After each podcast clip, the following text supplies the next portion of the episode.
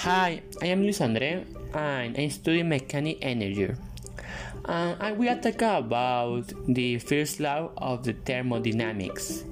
The first law states say that energy is neither created nor destroyed, it only transforms.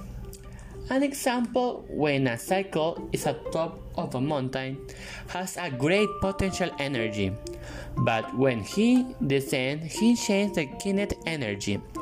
He moves forward without the need do any work.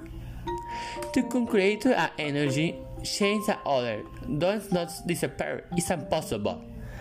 As the heat can pass the world, but will be another talk.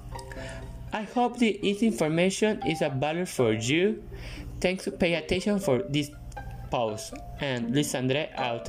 Thank you teacher.